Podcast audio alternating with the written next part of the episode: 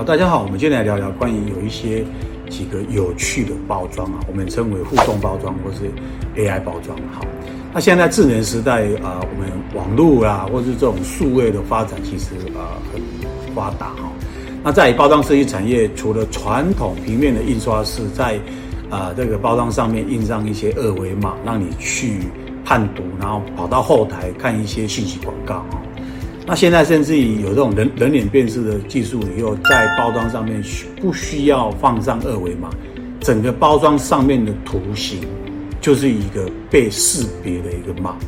只要你启动手机去扫这个包装，也许后台它就会出现一些你要的一些有趣的信息，或者是带到一种商业行销，直接下单购买等等这样的方便性的一个机制啊。那当然，后疫情时期很闷嘛。那在呃使用商品的时候，有常常我们在消费上的一种探讨，就是说，其实很多消费的一种期待到需求哦，其实它整个就是在有效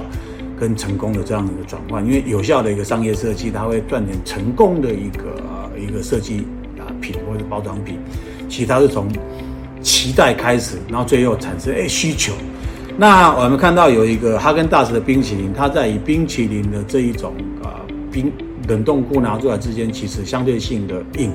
那你要去蒯它，其实是啊比较不方便。然后在使用的一种体验上面，感觉就不太好。可是你要花柔软一点点来吃它的话，其实那种心情是愉悦。可是要多软呢？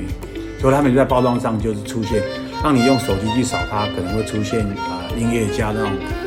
大提琴、小提琴的一种一种音乐表演，大概就是设定在什么一分钟、一分五十秒，然后时间到了，刚好冰淇淋的融呃融软度也够了，那你去使用它，情感就会更愉悦。所以